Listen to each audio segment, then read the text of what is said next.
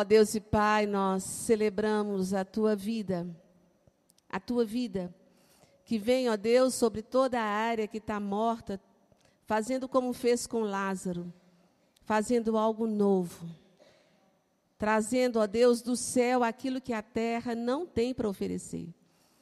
Nós te louvamos, amado Espírito Santo, pela tua eficiência, pela tua suficiência em nos ensinar. Ó Deus, e nós te louvamos, ó Pai, porque nós temos sede e fome do Senhor. Quantas pessoas, ó Deus, com sede e com fome, de serem felizes, de alcançar sucesso, tantas pessoas se esforçando para entrar na mídia, para obter fama, um preço tão caro a troco de nada. Mas, ó Deus, nós temos como filhos do Senhor uma sede, uma fome de algo que vale a pena, porque aquilo que a gente come e bebe da tua parte é tão, é tão poderoso, Pai, que vai para toda a eternidade. Amado Espírito Santo, venha, venha, venha trazer do pão do céu, do pão que sacia. Revela-nos, ó Deus, revela-nos, ó Deus, a tua presença. Revela, Pai, revela, Pai, a tua presença. Você quer viver a presença do Senhor? Faz diferença para você saber que Ele também veio, que Ele também está aqui. Obrigado, Pai, pela tua presença. Obrigado pela tua promessa de estar conosco todos os dias da nossa vida. Aleluia. Fala, amado Espírito Santo. Esteja à vontade. É o Senhor que nos ensina, é o Senhor que nos convence. Abre os olhos do nosso entendimento. Revela, Espírito Santo, o coração de Jesus. Revela, Espírito Santo, o coração do Pai. Revela, Espírito Santo, a beleza, a grandeza de Deus. Revela-te a nós. Revela-te a nós. Você pode dizer: revela-te a mim. Revela-te a mim, apresenta-te a mim. Eu quero, eu quero te ver. Eu quero te ver. Eu quero te tocar. Eu quero te ouvir. Em nome de Jesus. Amém. Amém. E assim o nosso coração vai aquietando para receber a palavra do Senhor. E nós vamos, em, ainda em oferta, em agradecimento, agradecer ao Senhor por cada um dos nossos preciosos irmãos que fazem aniversário nesse mês de setembro. É, o Carlos Roberto, Betinho, Norma, a Rose, Rosemeire, né? A Vânia, Hernani, Irene, Mário, Salomé, Samuel, Desirê, Cleide, Diego, Henrique, Wesley, Maríula, Lavínia, Juliana, Sionara, Vera Lúcia, Pedro Henrique, Maria dos Anjos, Miro, Antônio Eustáquio.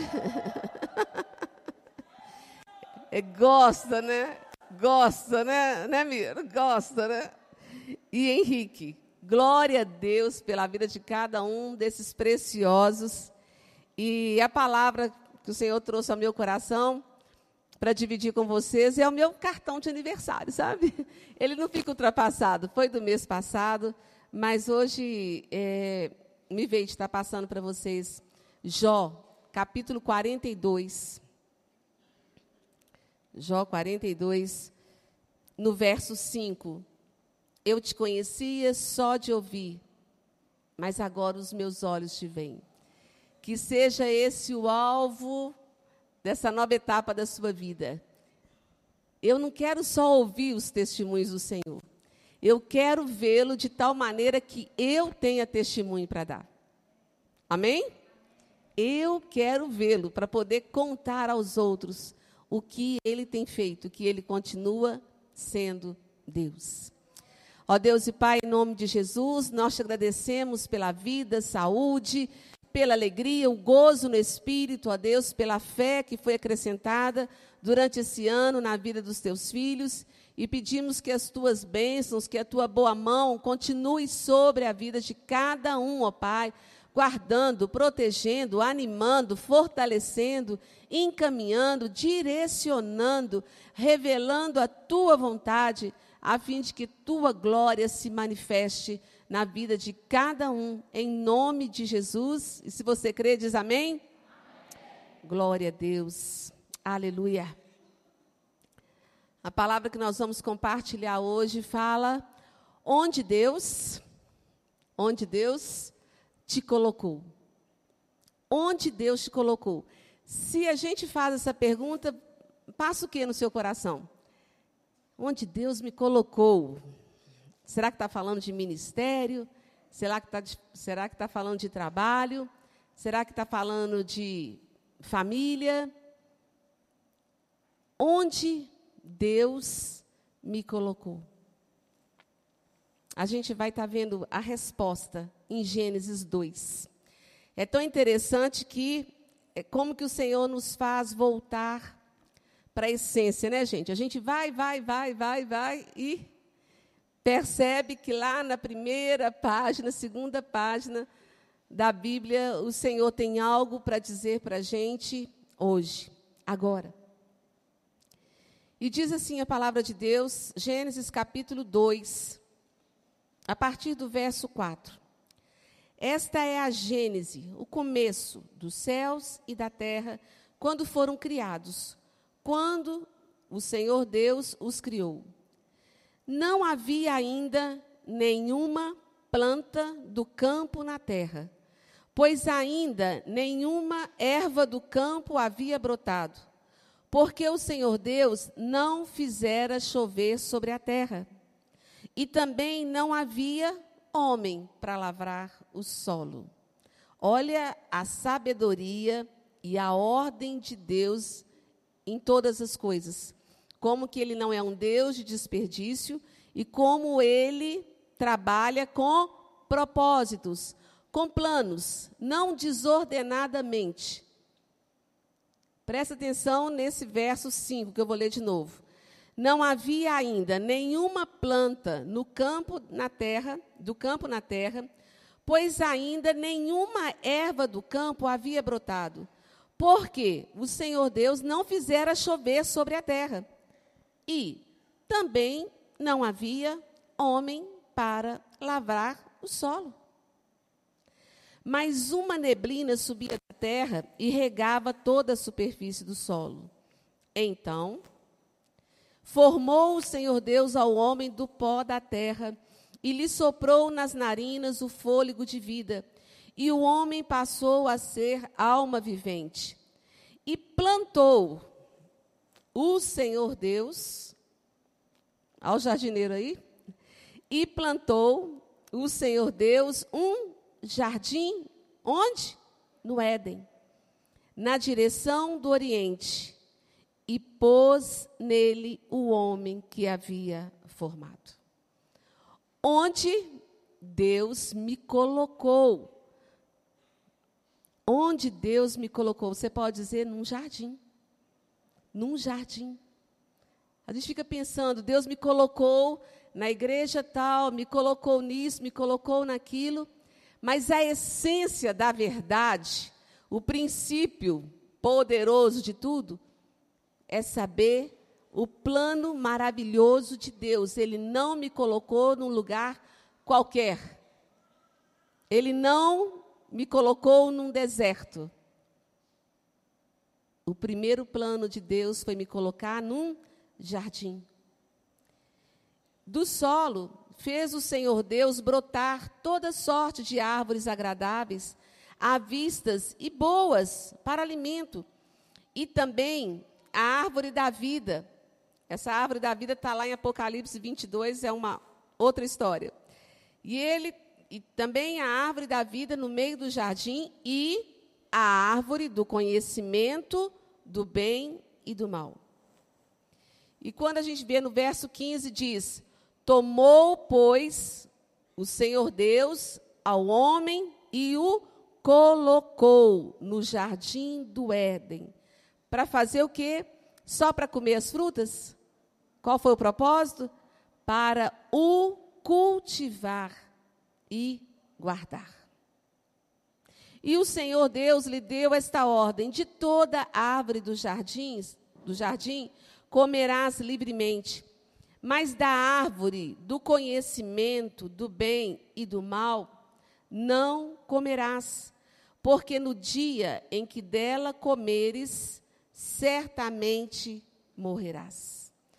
E no verso 5 do capítulo 3 diz: Porque Deus, capítulo 3 de Gênesis, verso 5: Porque Deus sabe que no dia em que dele comerdes, se vos abrirão os olhos, e como Deus sereis conhecedores do bem e do mal onde Deus me colocou. Ele me colocou num jardim. E a gente vai ver esse jardim até, até quase lá. Até em Apocalipse fala desse jardim, desse local e desse propósito. E é tanta coisa que a gente pode tirar daqui. A gente vê, por exemplo, que quando ele falou para o homem não comer da árvore do conhecimento do bem e do mal, é porque o plano de Deus foi que nós conhecêssemos somente o bem. Ele sabia, né, da estrutura, da tendência do homem de não ter capacidade para lidar com o mal e como que o mal seria mal e seria um prejuízo para ele. E é tão interessante que muitas pessoas gastam tanto do seu tempo procurando conhecer tantas coisas, mas o bem de Deus, a palavra de Deus, ela pouco estuda, ela pouco conhece. Sendo que é esse bem que nos vai levar a ter uma vida boa e saudável. Deus sabia que quando o homem conhecesse o bem e o mal, ele estaria fazendo escolhas. E nessas escolhas ele poderia escolher o mal. Por quê? A gente lembra quando o Senhor diz que Deus não vê segundo a aparência, mas Deus vê o homem segundo o coração, porque ele sabe que isso é só uma capa, uma veste provisória. Mas a Míria que Deus conhece, é no meu espírito, é no meu coração. É essa que é eterna. E quando o Senhor fala assim, Ele quer tirar da gente a possibilidade da gente ficar o quê? Como Deus, como Deus. Agora, tomando decisões sem buscar conselho no Deus verdadeiro.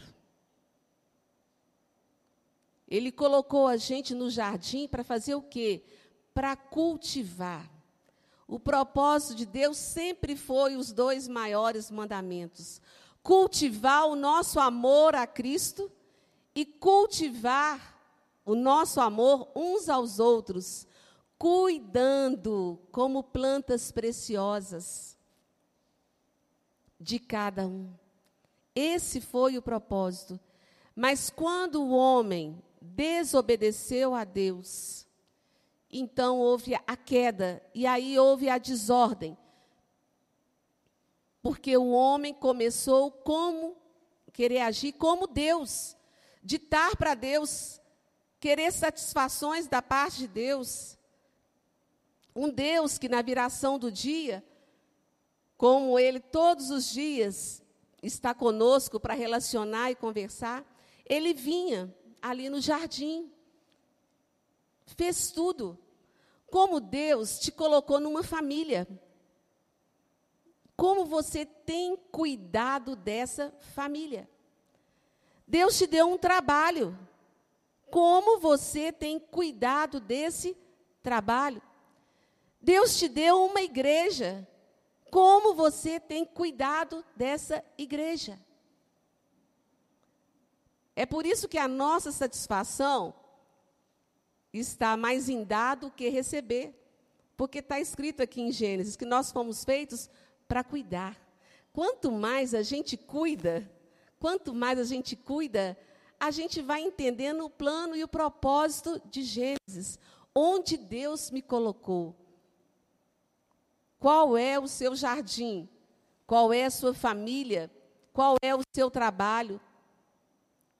Qual é os seus planos de vida? Qual é a igreja que Deus te colocou? Qual é esse jardim? Como você está cuidando desse jardim?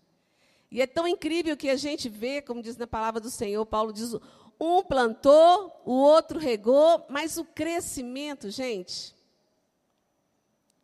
o crescimento, o milagre, o poder, por isso a glória é dele. Tudo pertence a ele. Só que às vezes, em vez da gente trabalhar com o nosso interior, nós ficamos observando o exterior. Nós ficamos observando as aparências, as circunstâncias, as dificuldades, sendo que eu deveria cultivar as virtudes de Deus na minha vida, cultivar o amor, cultivar a misericórdia, o fruto do Espírito, cultivar a longanimidade, cultivar a benignidade, a fidelidade, a mansidão, o domínio próprio. Isso é para me cultivar, porque isso daí é decisão minha com Deus. É eu cultivar o que está dentro de mim. Mas às vezes nós nos perdemos com as situações externas, com as situações passageiras. E ficamos, às vezes, apegados né, com algumas situações, às vezes, situações de falta de perdão, coisas que às vezes a gente não libera que está dentro de nós, agarrada em nós e nos agarrando. Quantas pessoas, às vezes, não cultivam o temor a Deus e pensa que Deus tem que dar satisfação a elas daquilo que Ele quer fazer. Deus não podia fazer isso. Deus não pode fazer isso. Não é desse jeito que eu gostaria que tivesse minha família, mas é esse o jardim que Deus te deu, então cultive. Está entendendo, igreja? Eu vim até com a camisa de acordo, né? Eu tinha passado uma outra blusa, mas aí eu falei assim: essa blusa vai me ajudar a descrever o jardim, né? A beleza de um jardim, a beleza daquilo que Deus criou. Mas o meu povo perece por falta de conhecimento. Em vez de querer conhecer só o bem, que era o plano A, o plano total para a vida deles, eles ficam querendo conhecer o mal. Está acontecendo isso, está acontecendo aquilo, aí fala um mal do outro, aí fala mal que a igreja tal, que fulano tal, que o país tal, que isso, que aquilo, que aquilo outro. Nós fomos chamados, como está Isaías 43, 7, declara, nós somos chamados para adorar a Deus e cultivar isso na nossa vida a ponto da gente florescer, como está escrito no Salmo 1, e levar outros a despertarem, a florescer. Qual é a fragrância que é manifesta na sua vida? É o bom perfume de Cristo? Deve ser. Tem pessoas que às vezes falam, mas tem uns cristãos que são chatos, são desagradáveis não, não sinto bom perfume neles. Vejo uma lista de faz isso, faz aquilo, mas é tão raro ver uma expressão de amor e de cuidado sem pretensão. Porque é isso que Jesus faz por nós. Ele ama e ama e ama e cuida. A gente vê lá em Oséias, em Oséias 6.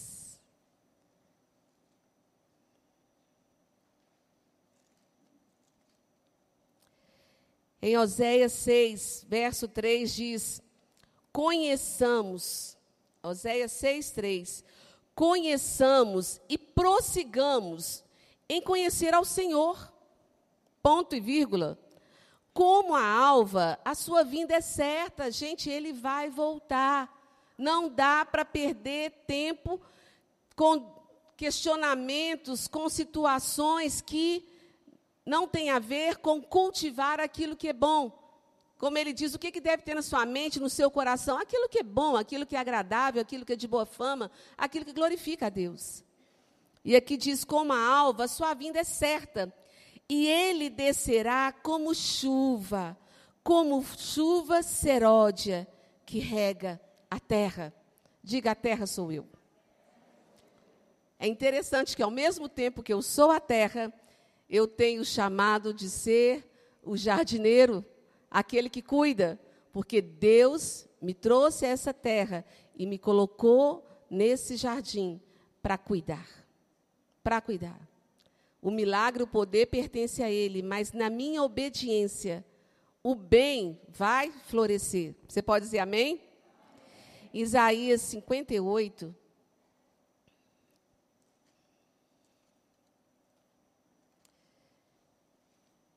ele dá umas boas dicas de como cuidar, como florescer né, esse jardim.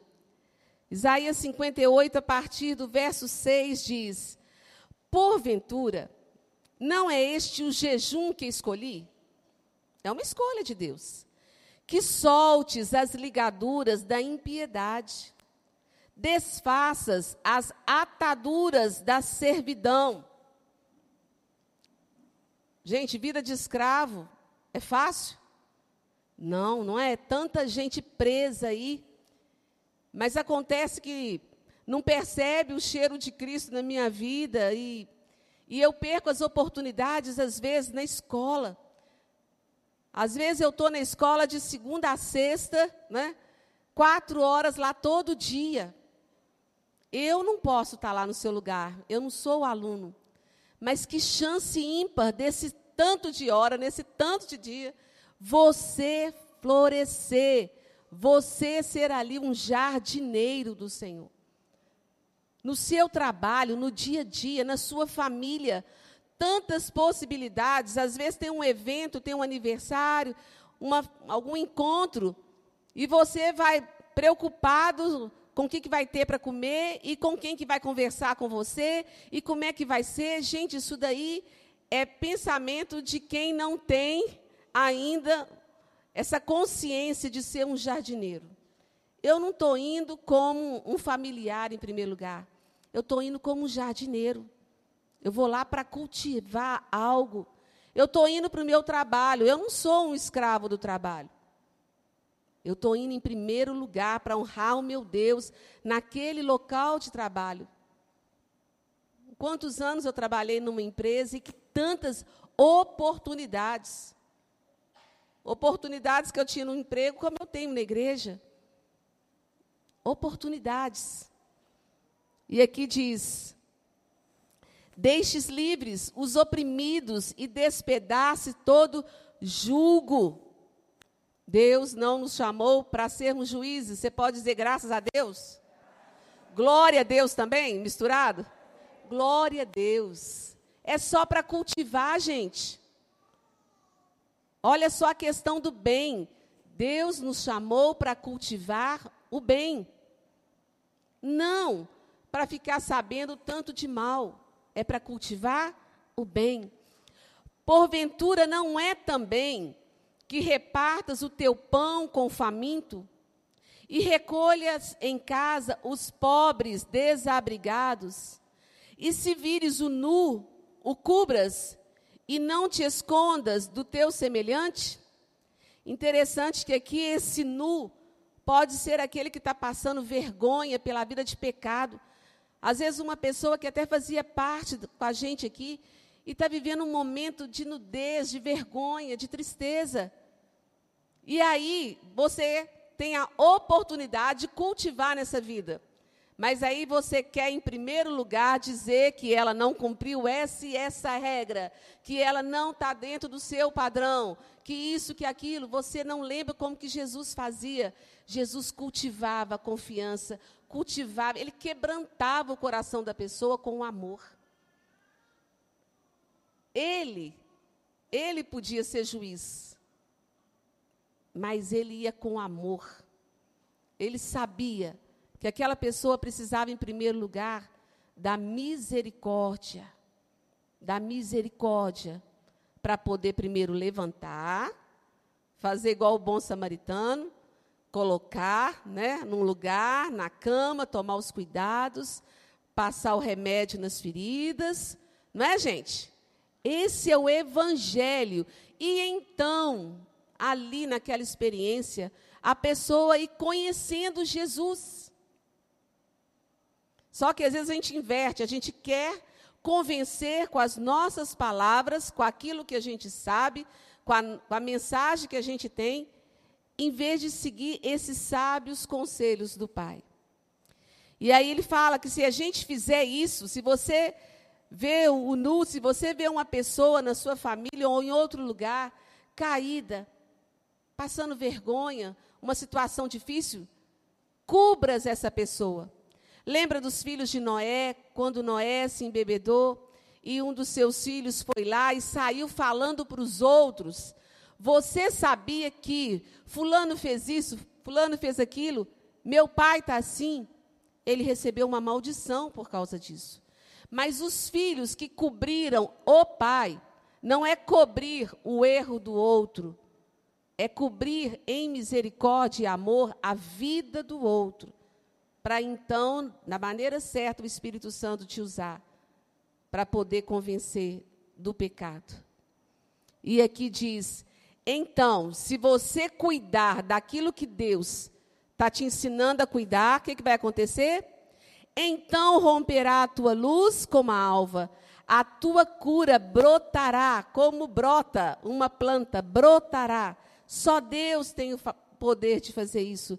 Brotará sem detença, a tua justiça irá adiante de ti, e a glória do Senhor será a tua retaguarda. Tá pouco? A recompensa aí é pouca? Vale a pena? Quem quer essa recompensa?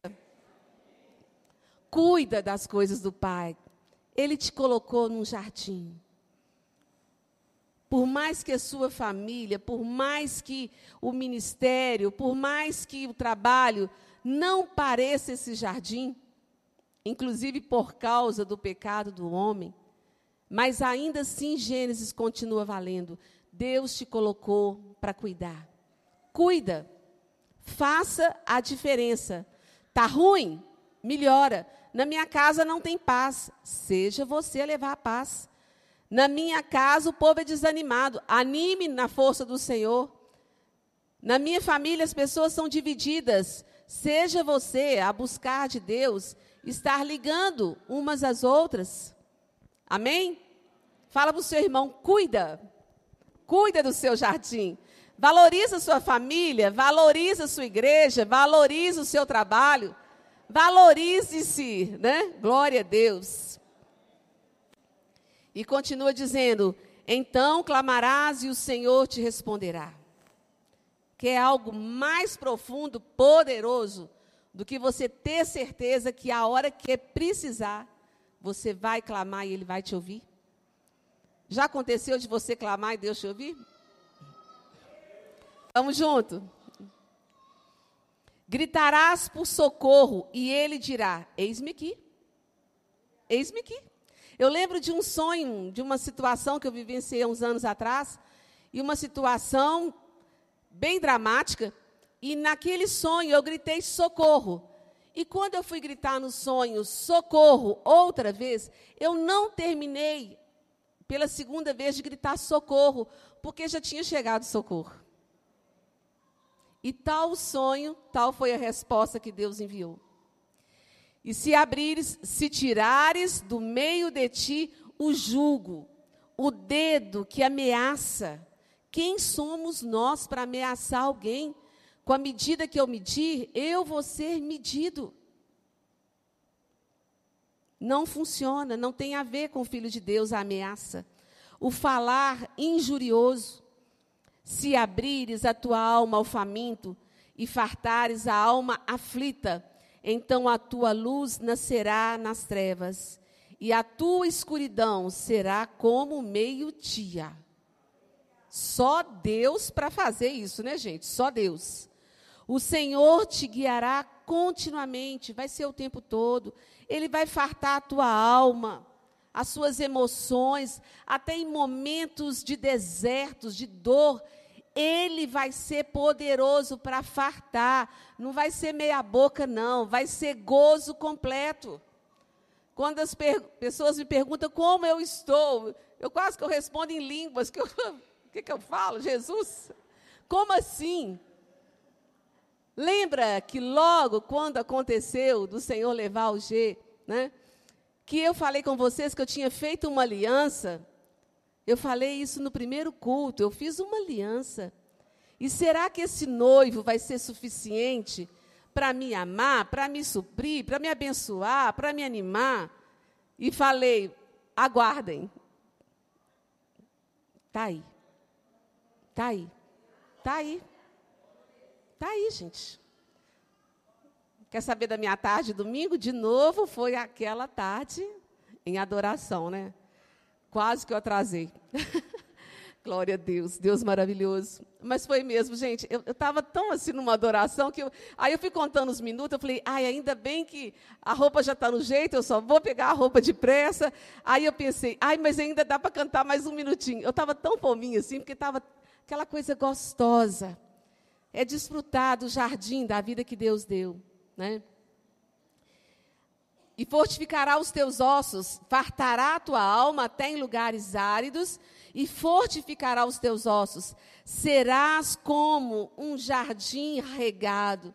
Lembra lá de Gênesis? Serás como um jardim regado e como um manancial, cujas águas jamais faltam. Onde Deus me colocou, se eu estou no centro da vontade dEle, seja qual circunstância que for, eu permaneço no jardim. E eu sei que Ele cuida de mim, me ensinando a cuidar dos outros. É lindo, né? O pai cuidou da gente, enviando o filho, o filho veio cuidar da gente, trazendo salvação e ensinando para a gente cuidar. Em resumo, todos jardineiros. Quem se apresenta? Glória a Deus. Os teus filhos edificarão as antigas ruínas, levantarás os fundamentos de muitas gerações, e serás chamado reparador de brecha, restaurador de vereda, para que o país se torne habitável. Nós estamos num propósito de jejum de 40 dias em favor da nossa nação, mas não pense que deixar de alimentar é o suficiente. Está aqui toda a listinha do jejum que o Senhor aguarda de cada um dos filhos. Aleluia? Então, jejum completo, sempre. Glória a Deus. E a gente vê em Isaías 61. Quando fala sobre as boas novas da salvação, diz, você pode colocar até a mão assim na sua cabeça, o Espírito do Senhor Deus está sobre mim. Diga, o Espírito do Senhor Deus está sobre mim. Feche os olhos e pense nisso. nisso. O Espírito do Senhor Deus está sobre mim. O Espírito do Senhor Deus está sobre mim está sobre mim, está sobre mim, está sobre mim. E diz o propósito: porque o Senhor me ungiu para pregar boas novas. Para quem, gente, pregar boas novas? Para quem? Eis a questão. Aos quebrantados. Enviou-me a curar também. Curar quem, gente?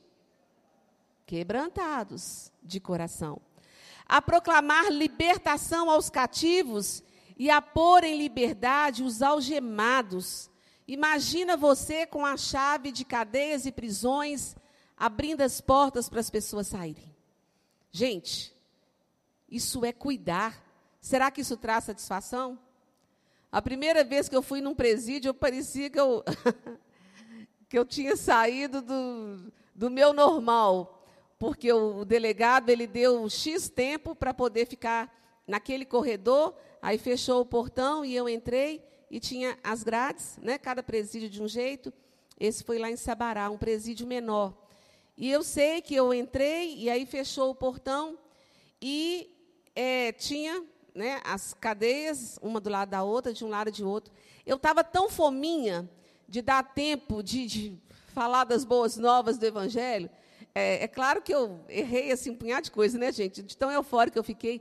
Porque eu enfiava a mão, eu, eu, eu, queria pegar nos presos. Não pode fazer isso nunca, não faça isso. Mas é, eu não dava conta.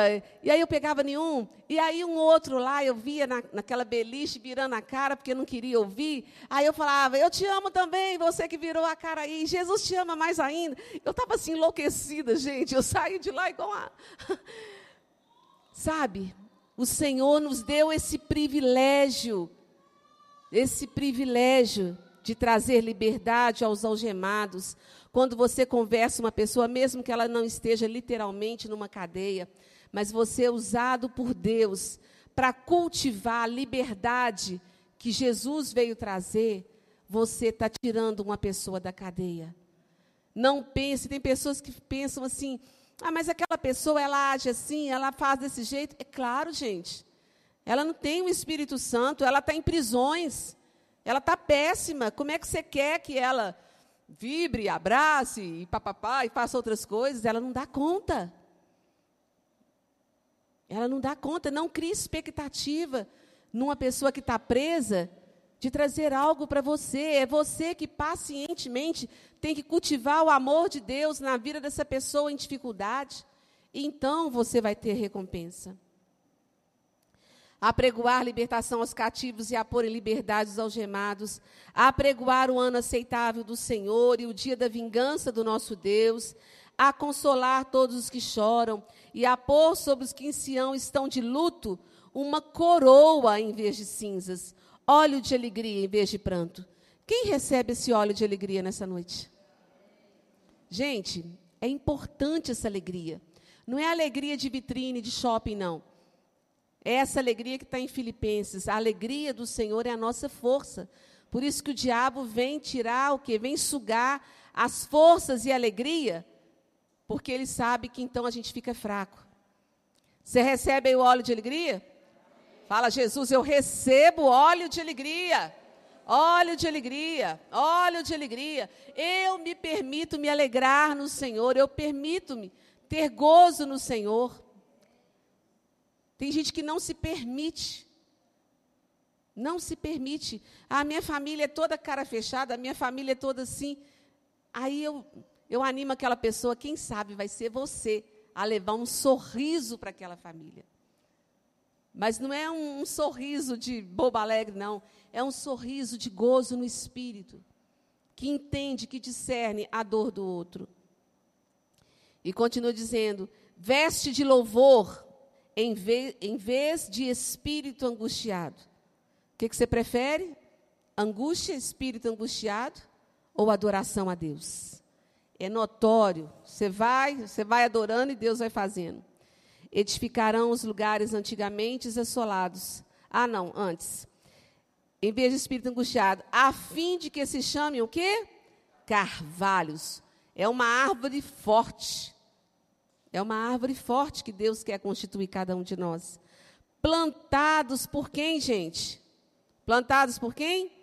Pelo Senhor para a sua glória. E no verso 10 tem um verso que quase todo dia eu falo, regozijar-me-ei muito no Senhor. A minha alma se alegra no meu Deus, porque me cobriu de vestes de salvação e me envolveu com manto de justiça. Como noivo que se adorna de turbante, como noiva que se enfeita com suas joias.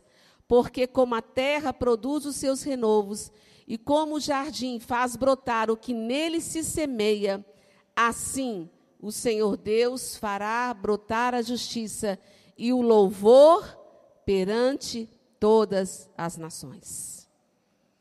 Quarta-feira, nessa quarta-feira, dia 7, às 18 horas, com a graça de Deus, estaremos aqui para fazermos duas horas, né? depois vai ser o culto, né? às 20 horas, mas de 18 a 20 horas, Deus colocou um propósito no coração de erguer um altar de adoração ao Senhor. Nós não vamos estar aqui para dar dicas a respeito em quem votar. Mas nós vamos fazer algo que deve ser feito. Nós vamos fazer um altar de adoração ao Senhor. Quantos estão fazendo altar de adoração ao inimigo para que prevaleça sobre o nosso país a vontade do inimigo e não de Deus? Amém? Então nós vamos fazer. O que, que nós vamos fazer? Nós vamos adorar, nós vamos louvar. O Senhor não trouxe no meu coração o propósito de guerrear no dia 7, né? Foi de adorar. Qual que é a pauta de quarta-feira, de 6 a 8? Adoração. adoração através da proclamação da palavra, através dos louvores. Nós vamos encher o céu do Brasil com adoração. Deus habita em meio aos louvores. Se o Senhor vê que a motivação do seu coração, em primeiro lugar, não é celebrar e adorar o Senhor, são interesses próprios seus, seja quais interesses for, você sai perdendo. Mas quando você busca em primeiro lugar o Senhor e o seu reino, tudo é estabelecido. Aleluia? Glória a Deus. Igreja junto? adorando ao Senhor. Em Lucas 8, capítulo 5, Deus é muito Deus, né, gente? Quem ama Jesus? Lucas capítulo 8 fala, esclarece para a gente a respeito dessa semeadura, desse jardim que o Senhor começou a declarar lá em Gênesis. E a gente vê ele trazendo para nós como seres humanos. E no verso 5 diz: Eis, Lucas 8, 5: Eis que o semeador saiu a semear. É isso que me compete fazer. Ok? E aí ele sai para semear. E no verso 11 diz: Qual que é o sentido dessa parábola. A semente é o quê? É a palavra de Deus. O semeador, tem jardineiro aqui, gente? Tem jardineiro? O jardineiro saiu a semear. Essa é a parte que nos compete. E aqui nessa parábola, o Senhor fala: gente, eu vou preparar vocês. Porque às vezes vocês vão lançar a semente, que é a minha palavra, porque a palavra de Deus sempre é poder. Mas eu vou explicar para vocês. Tem algumas pessoas que vão receber, tem outras que não vão fazer caso, tem outras que por um momento vão receber a palavra, mas se vier uma dificuldade na vida dela, ela vai ela vai desprezar a palavra. O Senhor explicou para a gente que há vários tipos de solo, de terra. Você pode dizer, eu sou terra fértil? No amplo sentido da palavra, né? É porque a gente está trabalhando com o projeto Terra Fértil. Falei, lembrei. Nós somos terra fértil. E nós somos o semeador. É para sair a semear. Ah, mas eu não estou vendo resultado nisso. Eu não estou vendo resultado naquilo. Gente, você saiu para semear, você fez o que Deus mandou fazer. Agora, quanto ao outro, lembra daquela parte de Gênesis que a gente, que a gente colocou? Que às vezes, em vez de a gente cuidar do nosso domínio próprio, de cultivar o fruto do Espírito, a gente fica preocupado com a reação do outro, com o resultado do outro, sendo que a gente sabe que é só Deus que dá o crescimento. Cada pessoa faz a sua escolha. Deus não quer que eu fique preocupado com as coisas externas, como se eu fosse Deus. Mas eu gostaria que fosse assim. Eu quero que seja assim. Ele fala: cultiva em você um coração, um coração flexível, uma terra boa. Deixa eu trabalhar na sua vida. Isso vai te edificar tanto que você vai sentir prazer em cuidar de outros. Amém, igreja? Glória a Deus. Nós vamos ficar de pé. e nós vamos louvar ao Senhor. Onde Deus me colocou, por incrível que pareça, num jardim.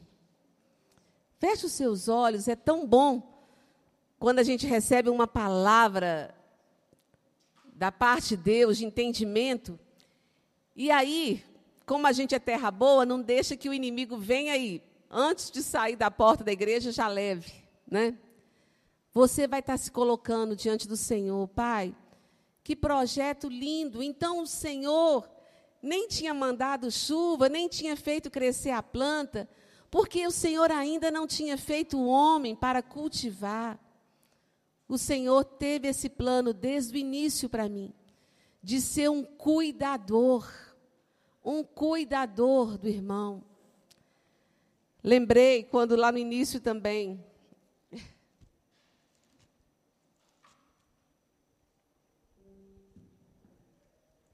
Caim com Abel. Quando ali o Senhor perguntou para Caim, né?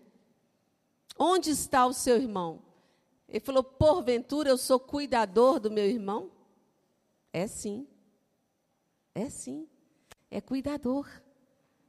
Mas ele é meu tio, mas ele é meu pai, mas ele é meu marido, mas ele é meu vizinho. Não interessa, cuida. Cuida. Mas ele não é membro da igreja, pelo amor de Deus.